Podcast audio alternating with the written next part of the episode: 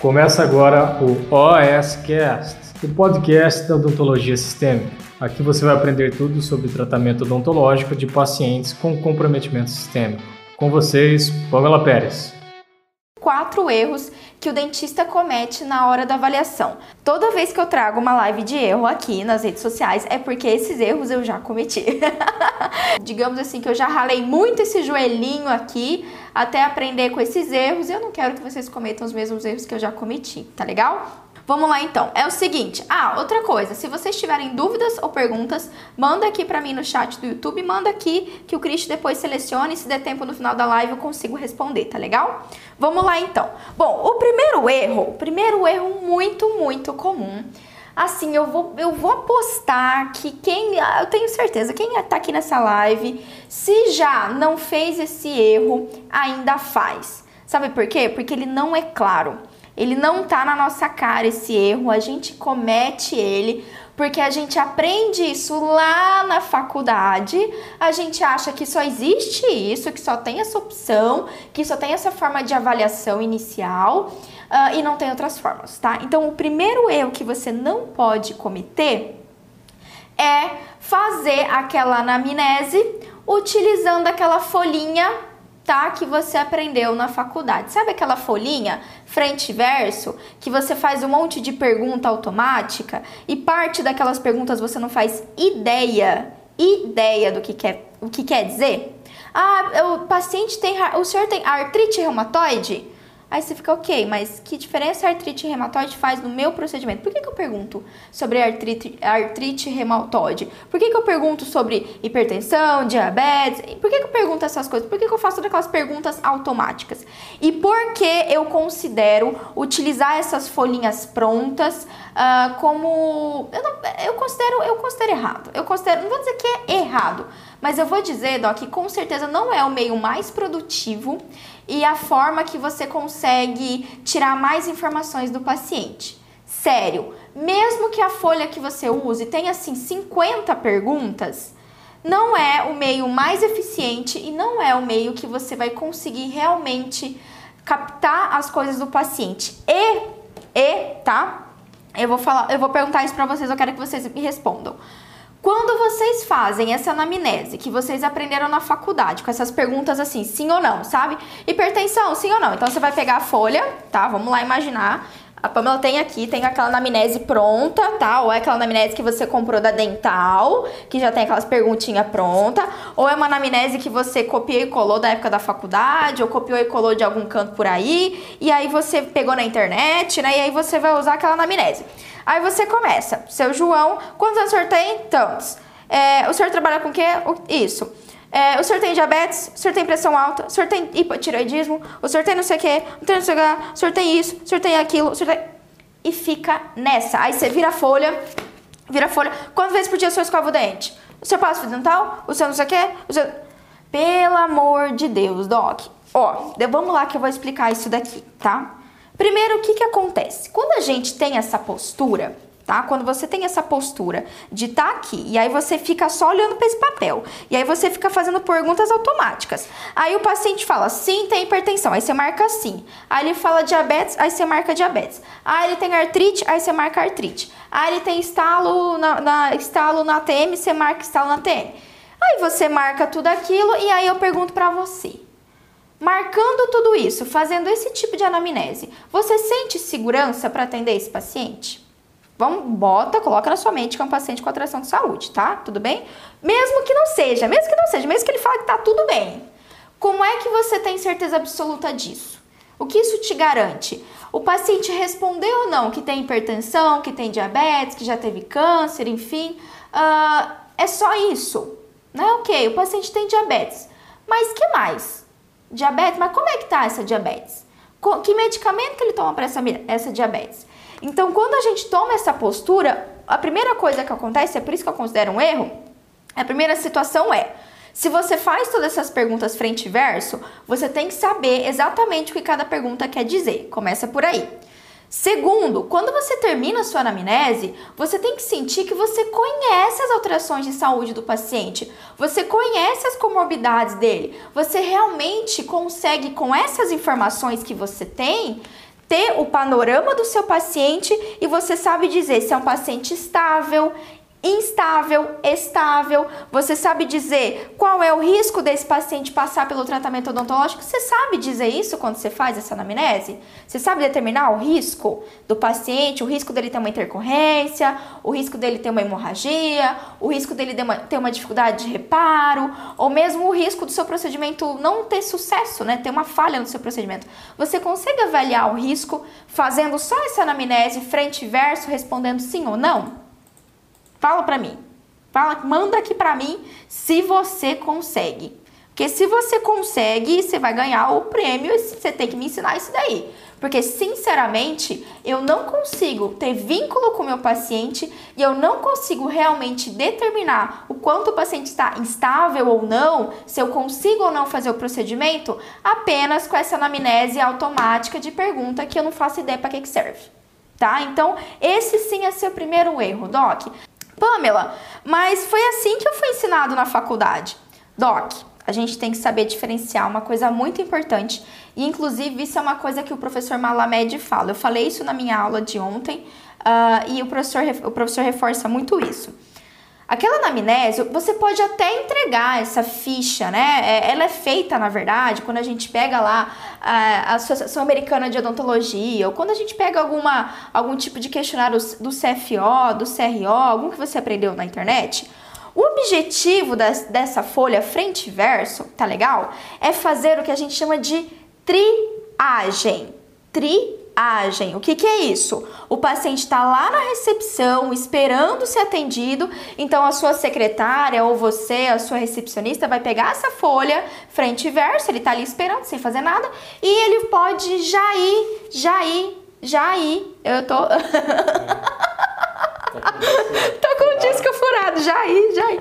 E aí, Doc, ali ele já pode ir preenchendo essa ficha para quê? Quando essa ficha chegar para você, minutos antes de você chamar o paciente, você ter um panorama, um panorama geral, mais ou menos, o perfil daquele paciente e tal.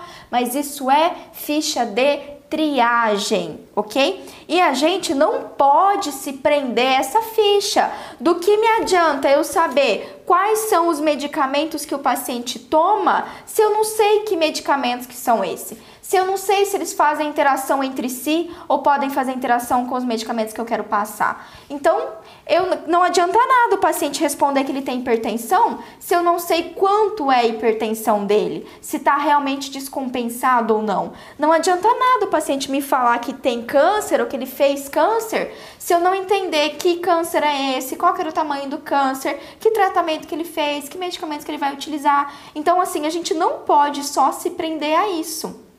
E outra coisa, em muitas situações, quando você utiliza essa ficha ali, às vezes o paciente preenche, ele pode preencher algumas coisas e quando vir para você, às vezes até te confunde. Eu não gosto. Você tem muitas informações ali embaralhadas. Você não tem uma sequência lógica e tal. Então, ok, Pamela, qual é o seu método de avaliação inicial? Doc, o meu método, eu tenho, eu sigo uma sequência. Uma sequência precisa de sete passos. Pamela, como que eu sei disso? Vai lá na semana aula 2, eu ensino um por um, sério, tá muito bem resumido, muito bem explicado, bem didático, um por um, quais são as sete informações mais importantes do meu paciente, as sete informações que eu tenho que investigar. Mas em resumo, se você assistir essa aula e quem assistiu notou, é, espero que tenha anotado, né? Mas eu acredito que vocês entenderam. É, com esse tipo de anamnese, com esse tipo de avaliação que eu utilizo, é, ela vai abranger, você vai conseguir uh, abraçar o paciente, conseguir, digamos assim, entender o macro desse paciente, entender por cima tudo que está acontecendo, você tem um mapa, você tem um mapa desse paciente com essa minha anamnese. E ali você tem as informações que são realmente relevantes realmente. Pamela, quer dizer que eu saber é, quanto se tem estalo na, na TM do meu paciente não é importante? Não, eu não estou dizendo isso. Mas o tipo de anamnese que eu faço é uma anamnese voltada para pacientes com atrações sistêmicas. É lógico que você, se ah, é sua especialidade ATM, né? Ou o paciente te relatou que ele tem uma dor na ATM, ou que ele tem uma enxaqueca constante, ou que ele tem um bruxismo, né? É lógico que isso é importante. Mas aí que tá, a, a minha avaliação, o meu protocolo inicial de avaliação, eu, eu levo o paciente por um caminho que naturalmente ele vai me falando isso. Então, uma anamnese que é assertiva, uma anamnese que cria vínculo e conexão com o paciente, é uma anamnese que você direciona ele para ele te falar o que você quer e não simplesmente você fazer uma coisa automática. Ó, vamos pegar um exemplo aqui, um exemplo muito muito didático, tá? Um exemplo que já aconteceu com você. Como você se sentiu se a vez que a última vez que você foi no médico, simplesmente o doutor olhou para você e falou o que que você tem? E aí você falou todas as coisas, ele ficou para baixo olhando um papel, pediu um outro exame e falou: "Tó, faz esses exames e volta para mim depois". Como que você se sentiu? Você sentiu vínculo com esse com esse médico, com esse profissional? Você sentiu afeto? Você sentiu que ele se preocupou com você? Você sentiu que ele realmente queria saber os seus hábitos? Que ele que realmente estudou você? Lógico, eu já fui atendida por médicos, não só médicos, nutricionistas, fisioterapeutas excepcionais, excepcionais, médicos excepcionais. Mas eu também já fui atendida por profissionais que nem olharam no meu rosto, que o profissional ficou olhando ali, o médico ficou olhando um papel ou o computador aqui, fazendo mil anotações só aham, aham, aham, e tipo, e nada, sem um vínculo, sem querer me conhecer. Doc, ainda mais se você trabalha. Na verdade, ainda mais não, tanto faz se você trabalha no serviço público ou no privado. Porque se você trabalha no serviço público, você tem que fazer com que seu paciente confie em você e tenha adesão do tratamento. E se você trabalha no privado, você precisa que o paciente ele confie em você e ele compre. Né? Você precisa vender o plano de tratamento. E como é que você quer criar conexão? Se você faz perguntas automáticas e o que é assim, né? O que é mais nítido, que todo mundo faz aquela mesma coisa que todo dentista faz, porque aprendeu na faculdade, né? Quando você é acadêmico, quando, quando você é acadêmico, Doc, você precisa de uma sequência, de um papelzinho para você lembrar os passos, lembrar que você tem que investigar cada uma dessas patologias. Quando você é acadêmico é natural, mas aí quando você já está lá nos últimos anos da faculdade, quando você se formou, a gente não pode ficar com essa mentalidade que você vai fazer as mesmas coisas que você aprendeu na faculdade. Uma coisa é o que você aprendeu quando você era acadêmico, fazendo anamnese lá no primeiro ano. Outra coisa é a sua vivência dentro do consultório odontológico, tá? Sem falar que uma, uma, do, uma ou duas folhas frente e verso, porque na minha faculdade, na minha graduação, eram duas folhas frente e verso. Duas folhas frente e verso. Então, duas folhas frente e verso é, isso não vai otimizar em nada o seu tempo. Aí ninguém faz anamnese direito, né? Quem que vai fazer anamnese direito? Acaba que todo mundo pula essa etapa e só vai lá e pergunta direto ao paciente se ele tá com dor, o que, que tem no dente dele, se ele tem alguma alergia a algum medicamento, mais ou menos pergunta para ele se ele faz, se ele tem alguma doença e fica por isso mesmo. E isso é um grande, grande erro, porque quando a gente não faz DOC, avaliação inicial, avaliação inicial é 90% do seu planejamento. 90% do sucesso do seu tratamento odontológico vai depender da avaliação inicial. Ah, mas Pamela, mas eu tenho que ter habilidade, mas depois a, a minha ainda tem que ser boa. Mesmo se você seja endodontista, porque um endodontista bom sabe que antes dele meter a mão no paciente, ele vai ter que solicitar algum exame, ele vai ter que pedir um tomo, ele vai ter que, às vezes, utilizar um microscópio para examinar melhor aquele paciente, tirar mais de uma radiografia. Ele passa mais tempo planejando uma endo ou uma, um implante mesmo do que executando. Por que no atendimento de um paciente com atração sistêmica seria diferente? Por quê? Né? Da mesma forma tem que ter planejamento, sem dúvida nenhuma, e você tem que se atentar à sua avaliação. Porque uma vez que a gente faz uma avaliação inicial, pega todas as informações necessárias que eu preciso, relevantes, direcionadas, individualizadas para aquele paciente, você tem um panorama, você tem um mapa do seu paciente. E quando a gente tem um mapa, Doc, você consegue caminhar e encontrar a saída muito mais fácil muito mais fácil. Você consegue determinar o seu manejo odontológico de forma muito mais assertiva. Massa? Massa! Então, esse é o primeiro erro. Fechou? Vamos para o segundo erro, tá? O segundo erro é o seguinte: um erro que eu aprendi Pode apostar, eu aprendi apanhando muito que isso não era uma coisa que eu fazia. Olha só o que, que eu fazia quando eu me formei, antes de saber tudo que eu sei. Porque todo mundo tem um começo, todo mundo tem dificuldades. Não acha que a ah, Pama saiu da faculdade estrelando, super segura, né? É, terça-feira eu falei, a gente sai da faculdade ou hashtag inocência ou hashtag inseguro, né? Inocência, inocência, sabe de nada, inocência. A gente sai da faculdade assim. Então, quando você sai da faculdade, você está nessa situação. E antes que você não, uh, não estude, não aprofunde, não procure realmente procure conhecimento e atrás dessas informações, uh, quando eu fazia a anamnese do paciente tal, com essa folhinha, né? Sempre tem um local que você tem que preencher os medicamentos que o paciente toma, certo? Você tem que perguntar sobre os medicamentos que o paciente toma. Pois é, o erro número dois, Doc, é você perguntar os medicamentos anotar os medicamentos ali e é isso. e só. E ficar por isso mesmo. O que adianta você saber, tá? Quais são os medicamentos que o paciente toma, o nome dos medicamentos, anotar ali, sendo que você não sabe para que serve aquele medicamento, se esse medicamento faz interação medicamentosa entre os outros que o próprio paciente toma se esse medicamento ele pode causar algum efeito colateral importante, do que adianta você perguntar sobre os medicamentos que o paciente toma? A gente pergunta, Doc, a gente investiga isso porque isso é fundamental para a segurança não só da prescrição que a gente pretende fazer, mas para a segurança do nosso tratamento odontológico. E ó, isso eu deixei bem claro. E quando eu falo medicação, perguntar os medicamentos que o paciente toma, não se limita só àqueles medicamentos tradicionais. Ah, é o antibiótico, é o antipertensivo, é o antidiabético. Não, a gente tem que investigar tudo, tudo que o paciente toma. Ah, ômega 3, além, além dos medicamentos, além da, do captopril e da metformina que o senhor toma, seu João, tem mais alguma outra coisa? O senhor toma algum polivitamínico? O senhor toma algum chá, né? Ou alguma cápsula, um fitoterápico? As raizadas, né? Ontem eu falei pro Cristi, se eu tenho uma coisa no SUS que eu já atendi é paciente que toma raizada, né? Ah, porque doutora, eu tomo um chá, é, como que é?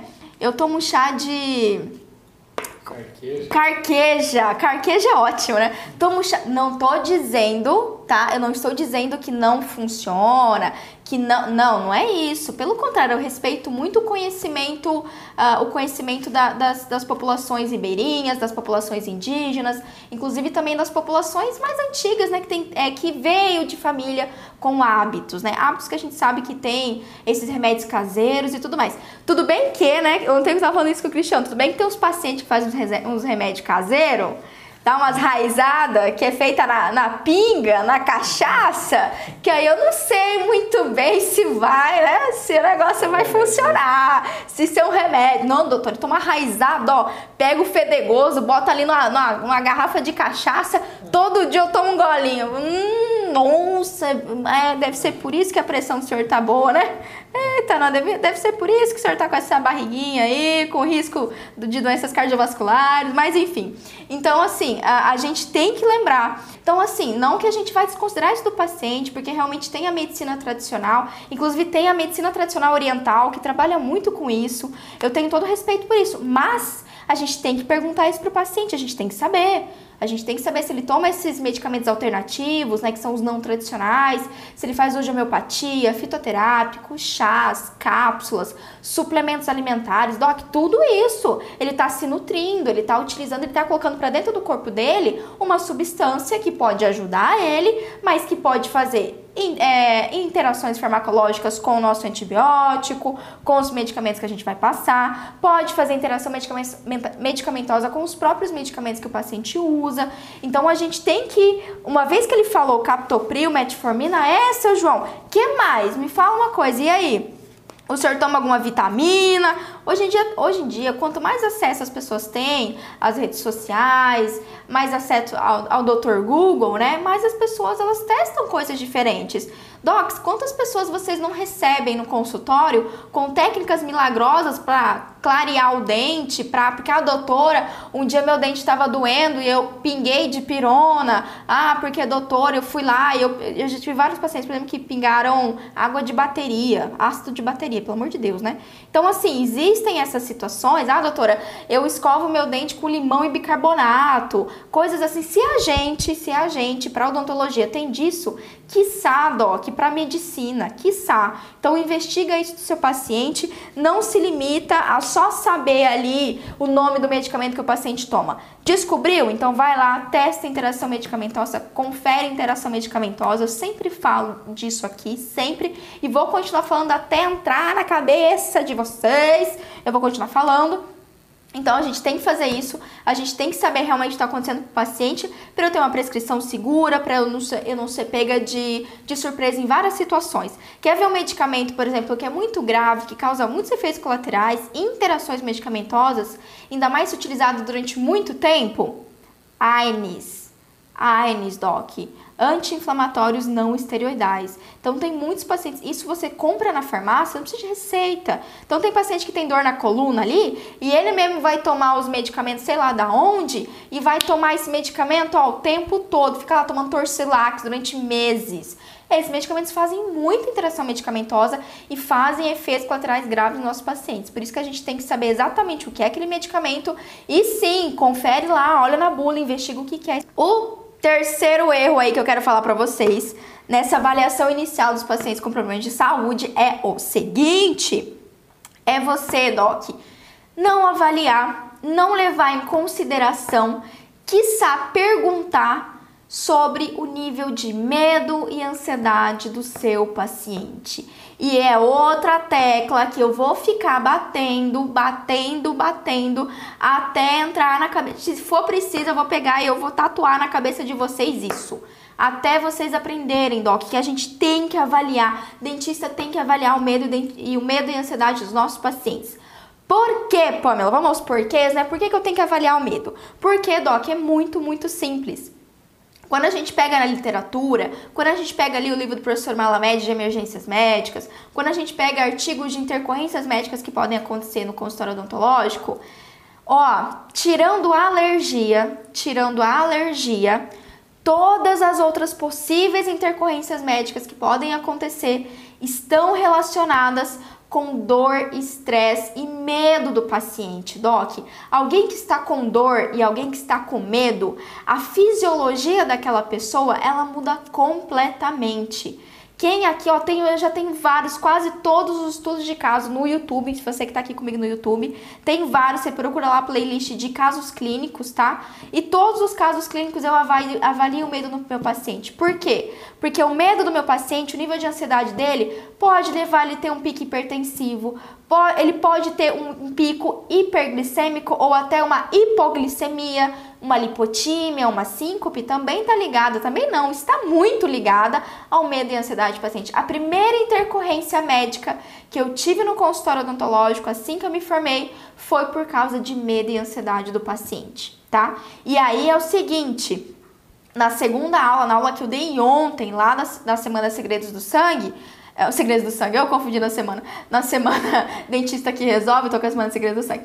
Na semana Dentista que Resolve, uh, nessa, nessa aula de ontem, eu mostrei, eu deixei um link, tá? Na aula, do lado da aula tem um link assim, de duas ferramentas para você avaliar o medo do seu paciente tem que ser avaliado, Doc. Sabe por quê? Um paciente com medo, ele pode desestabilizar, ele pode estabilizar com certeza ele vai ficar muito mais ansioso, ele pode ter uma taquicardia, ele pode ter um, um, um quadro de hiperventilação. Gente, meu Deus, como isso. Ó, eu tava estudando, inclusive eu sempre estudo, leio vários artigos para fazer todas as aulas que eu faço para vocês.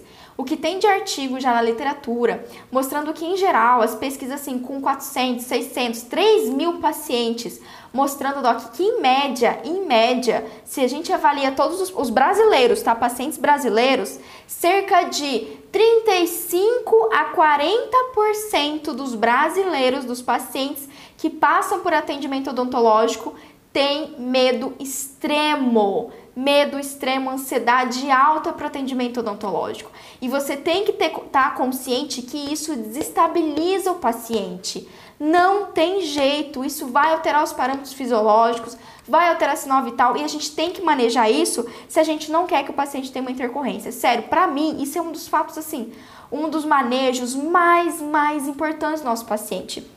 Infelizmente, a gente manejar o medo é uma coisa pouco, pouco usual no Brasil.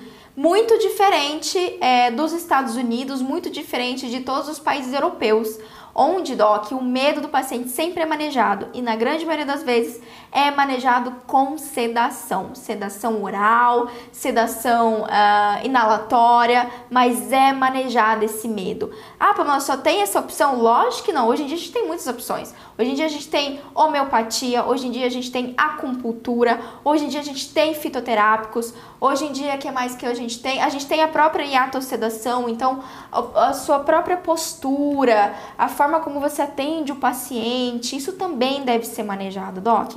E ó, vou falar uma coisa muito sincera com vocês.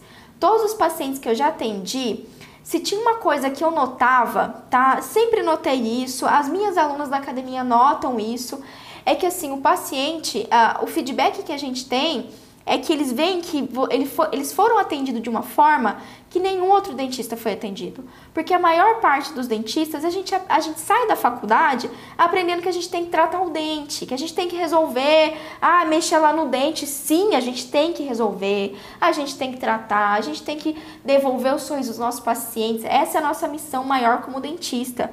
Só que a gente tem que fazer isso com segurança e conforto para o paciente. Ou vocês acham que toda essa ideia, né? Todo esse preconceito em relação à odontologia, que dentista ele gosta de judiar, dentista gosta de causar dor, porque dentista gosta. Tudo isso, Doc, isso não se criou. É, não é fake news, né? Isso não se criou do nada. Isso se cria de toda uma situação que a gente teve desde a nossa formação inicial como dentista, na época que a gente era barbeiro ainda. Só que isso tem que mudar. Se você ainda está mantendo a mesma ideia lá da faculdade, se você não aprendeu isso na faculdade, não culpa a faculdade, que nem sempre dá tempo de a facu da faculdade te ensinar isso, mas é sua obrigação correr atrás. Porque, Doc, o diferencial do seu atendimento não tá, não tá no jaleco que você usa, não tá se o seu equipamento é de primeira ou última geração, não tá se a cadeira odontológica que você comprou custa 50 mil reais e tem uma TV e você utilizou uma tinta maravilhosa. Não tem nada a ver com isso. O diferencial do seu atendimento é sua capacidade de resolver o problema do paciente, atender ele e fazer isso da forma mais segura e tranquila possível. Isso sim é diferencial. Isso é que eu vejo nos meus pacientes. Todos aqueles pacientes que chegam para mim com medo, com ansiedade, é um. De verdade, eu, falo, eu falo isso assim, na real, Vou deixar toda a minha modéstia de lado, mas todos os pacientes que eu atendo e os pacientes das minhas alunas agora, elas me contam isso. Uh, inclusive, dessa semana, nas aulas que eu postei, Uh, tem relato das alunas, eu coloquei lá o videozinho delas contando sobre a vida delas, o atendimento delas, e elas falam, os pacientes notam, os pacientes olham para você com aquela cara tipo, caramba, ninguém fez isso comigo, ninguém perguntou se eu tinha medo do procedimento odontológico. Ninguém nunca avaliou isso para mim, ninguém me deu um questionário de ansiedade para eu responder. Ninguém sequer perguntou se eu tenho medo. Ninguém, nem, nem isso. Isso eu já ouvi de paciente, Doc, várias vezes. Então, quando você maneja a ansiedade, o medo do seu paciente, você não ajuda só ele passar pelo tratamento odontológico, como você se ajuda, tá? Porque quem aqui já atendeu um paciente sedado, quem aqui já atendeu um paciente tranquilo, sob óxido nitroso, enfim, sabe a tranquilidade que é você fazer um procedimento num paciente que está tranquilo, num paciente sossegado, né? Quem já atendeu em centro cirúrgico ou atendeu paciente de UTI, entubado, sabe do que eu tô falando. Lógico que no consultório a gente não consegue, né? A gente, a gente não consegue fazer uma sedação moderada, né? Uma sedação profunda, não, não só consegue como não podemos mas que com certeza uma sedação leve já ajuda, esse manejo é essencial e vai fazer assim, vai trazer tantos resultados positivos que você não vai ter se arrependido de não ter começado antes. Lógico, lógico. Eu sempre falo de sedação, mas eu sempre falo com muita responsabilidade. Você tem que saber os protocolos corretos, você tem que saber a medicação correta que você vai utilizar, tá, Doc? Ó, tem vários vídeos aqui no YouTube que eu falo sobre sedação, equipamentos que você tem que ter, então não é desculpa, corre atrás, manda ver, mas faz sim e, e vamos subir aí, vamos melhor, melhorar o nível da nossa odontologia no nosso país. Top! E aí, o quarto tá? Falamos um, ó, recapitulando. Um, primeiro erro, se prender aquela anamnese com perguntas automáticas. Esse é o primeiro erro. Segundo erro, só anotar o medicamento que o paciente toma e não fazer nada com esses medicamentos. E terceiro erro, não avaliar o medo e a ansiedade do seu paciente. Quarto erro, quarto erro, e eu vou te falar que esse erro, eu na, na, na semana de TPM, na semana de TPM, esse, esse erro me dá, me dá coceira. Porque essa é uma das coisas que eu mais recebo. Eu quando assim, quando os colegas me mandam pergunta, quando a Pamela me ajuda num caso, quando eu faço essa pergunta para os colegas, eu nunca tenho essa resposta. Vou dar um exemplo. Pam, ó, recebi, antes de começar essa live, eu recebi essa pergunta, inclusive. Não deu tempo aí de eu responder esse, essa, essa colega.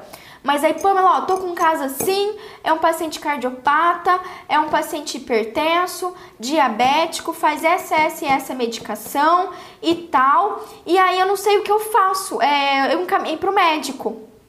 Eu recebi, agora eu recebi, eu encaminhei pro médico.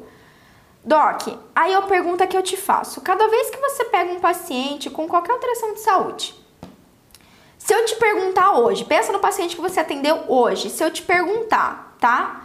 Se você aferiu a pressão arterial, a glicemia, a saturação de oxigênio e batimento cardíaco desse paciente, você fez isso? Porque assim, tá? Você fala pra mim que é um paciente cardiopata, é um paciente é hipertenso, é paciente diabético, ótimo, beleza.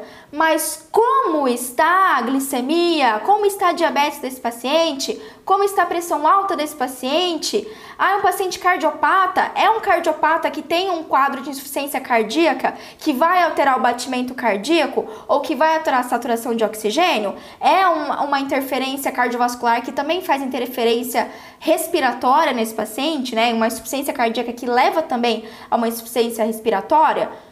Como que eu sei isso? Eu preciso encaminhar isso para o médico? Não, doc. Mas você precisa ter dentro do seu consultório odontológico. Olha, já estou me dando urticária. você precisa, dentro do seu consultório odontológico, ter esses equipamentos. Ó, eu vou tacar, sério, eu vou tacar, eu vou tacar, eu vou tacar a caneca da academia via Instagram e via YouTube, tá? Se você foi lá e pagou 5 mil reais no motor edondôntico, você foi lá e você pagou, sei lá, 10 mil reais, 20 mil reais lá no ultrassom, papapá. Se você enfim, se você, pag... se você foi lá e você pagou 250 reais num, num jaleco da doutora Cherry, tá? Que eu tô, já tô ficando vermelha aqui, Cristian, tô ficando nervosa. Pagou 250 reais num jaleco da doutora Cherry, mas não tem um aferidor de pressão arterial no seu consultório odontológico. Ó, tacar essa caneca em vocês, essa borracha. Aí vocês estão de brincadeira with me, né? Estão de brincation with me. Né, Doc? Pelo amor de Deus, o primeiro passo, você vai atender qualquer, não precisa ser um paciente com atração de saúde, não. O, paciente não precisa de confirmar que é um paciente com hipertensão, não precisa te confirmar que é um paciente com diabetes para você ir lá pedir para sua, a sua auxiliar gastar 5 minutos do dia dela antes do paciente entrar no seu consultório e já aferir para você. A sua auxiliar pode aferir glicemia, pode aferir pressão arterial, pode botar o oxímetro no dedo do seu paciente e anotar esses parâmetros para você, doc não é desculpa. Agora, o primeiro passo, além da sua anamnese, você tem que ter certeza. Você recebe um paciente ali, uma paciente acima de 45 anos, obesa, tá? Uma paciente obesa, uma paciente com uma dieta toda cariogênica, cheia de a, a paciente só come miojo, pão e, e, e, macarrão o dia inteiro. E aí você vai fazer ela ir no médico, pro médico te dizer se a, se a, se a, a diabetes dela tá compensada ou não. Fiquei estressada, bicha. Fiquei... tá de brincadeira na tomateira.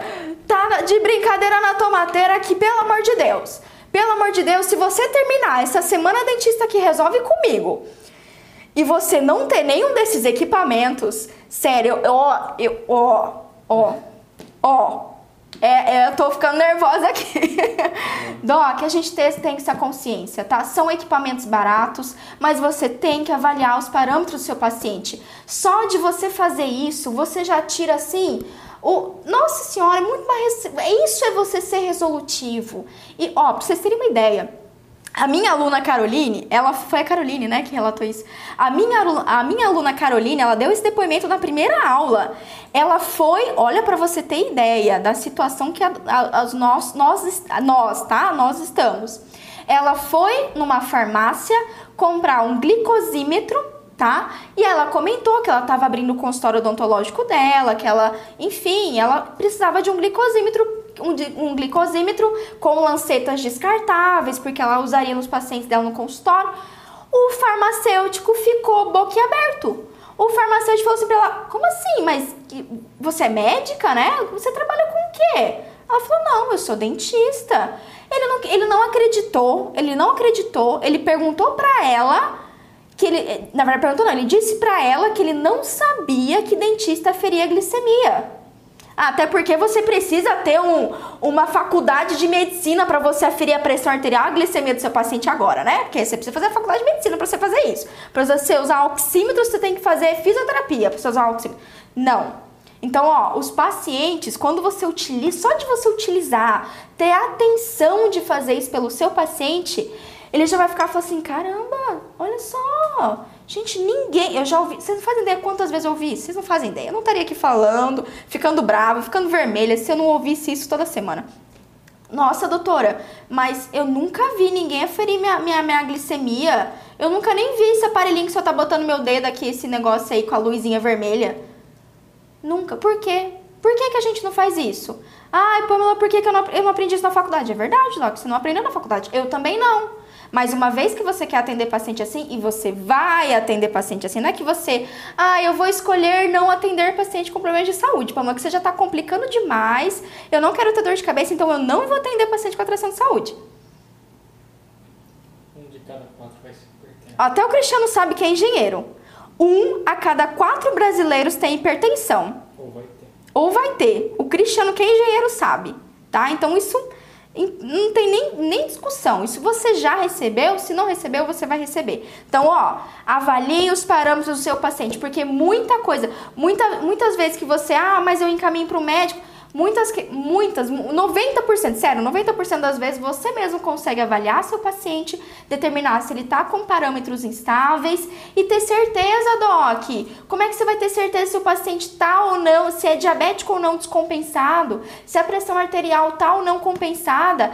E além disso, ó, 62% de todos os pacientes Perdão, 62% dos brasileiros tem pelo menos um fator de risco para diabetes.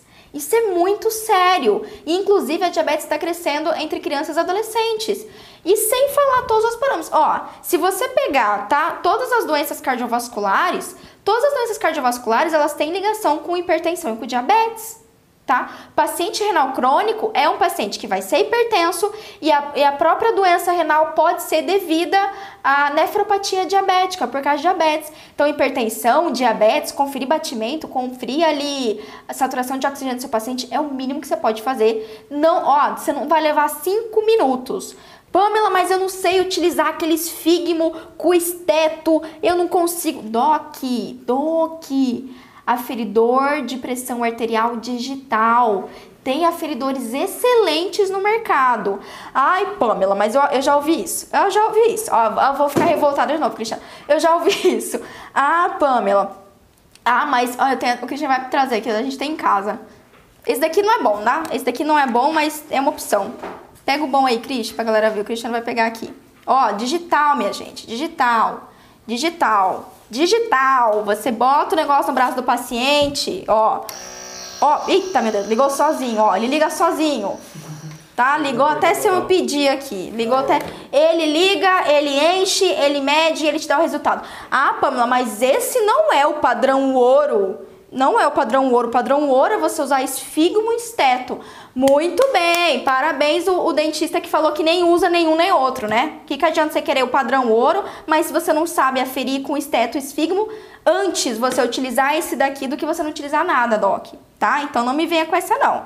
Usa um, afere, é o que é importante. Lógico, compra um bom. Esse daqui, ó, é da Tech, mas tem os da GTEC que são bons, tem o daqueles, daquela Onlon, né? Onlon. V1, V1 que é certificado pela, pela, pela Anvisa e pela, pelo Imetro. Pronto, pronto. André perguntou, mostra o que é bom, ó. Eu uso esse, é bom, tá? Eu uso esse, é bom, mas tem da GTEC, tem... Docs, pega um. Se tem, ó, se tem o selo do Imetro, se tem o selo do Imetro e o da e da e de preferência também do Imetro e da Anvisa, top. Então quer dizer que ele é certificado, que ele funciona funciona certinho. Fechou? Essas são as avaliações que você precisa. Esses são os erros que você não pode cometer, tá certo? Ó, faça as perguntas certas e direcionadas, a, é, saiba por que, que o paciente toma e o que, que é o medicamento que ele está tomando, avalie o medo dele e avalie os parâmetros vitais. Se você fazer isso daqui, esses quatro coisas que eu tô falando para vocês, ó, meio caminho andado, tá? Que o resto é molezinha, o resto é fácil. Fechou? Então é isso. Um beijo imenso para vocês.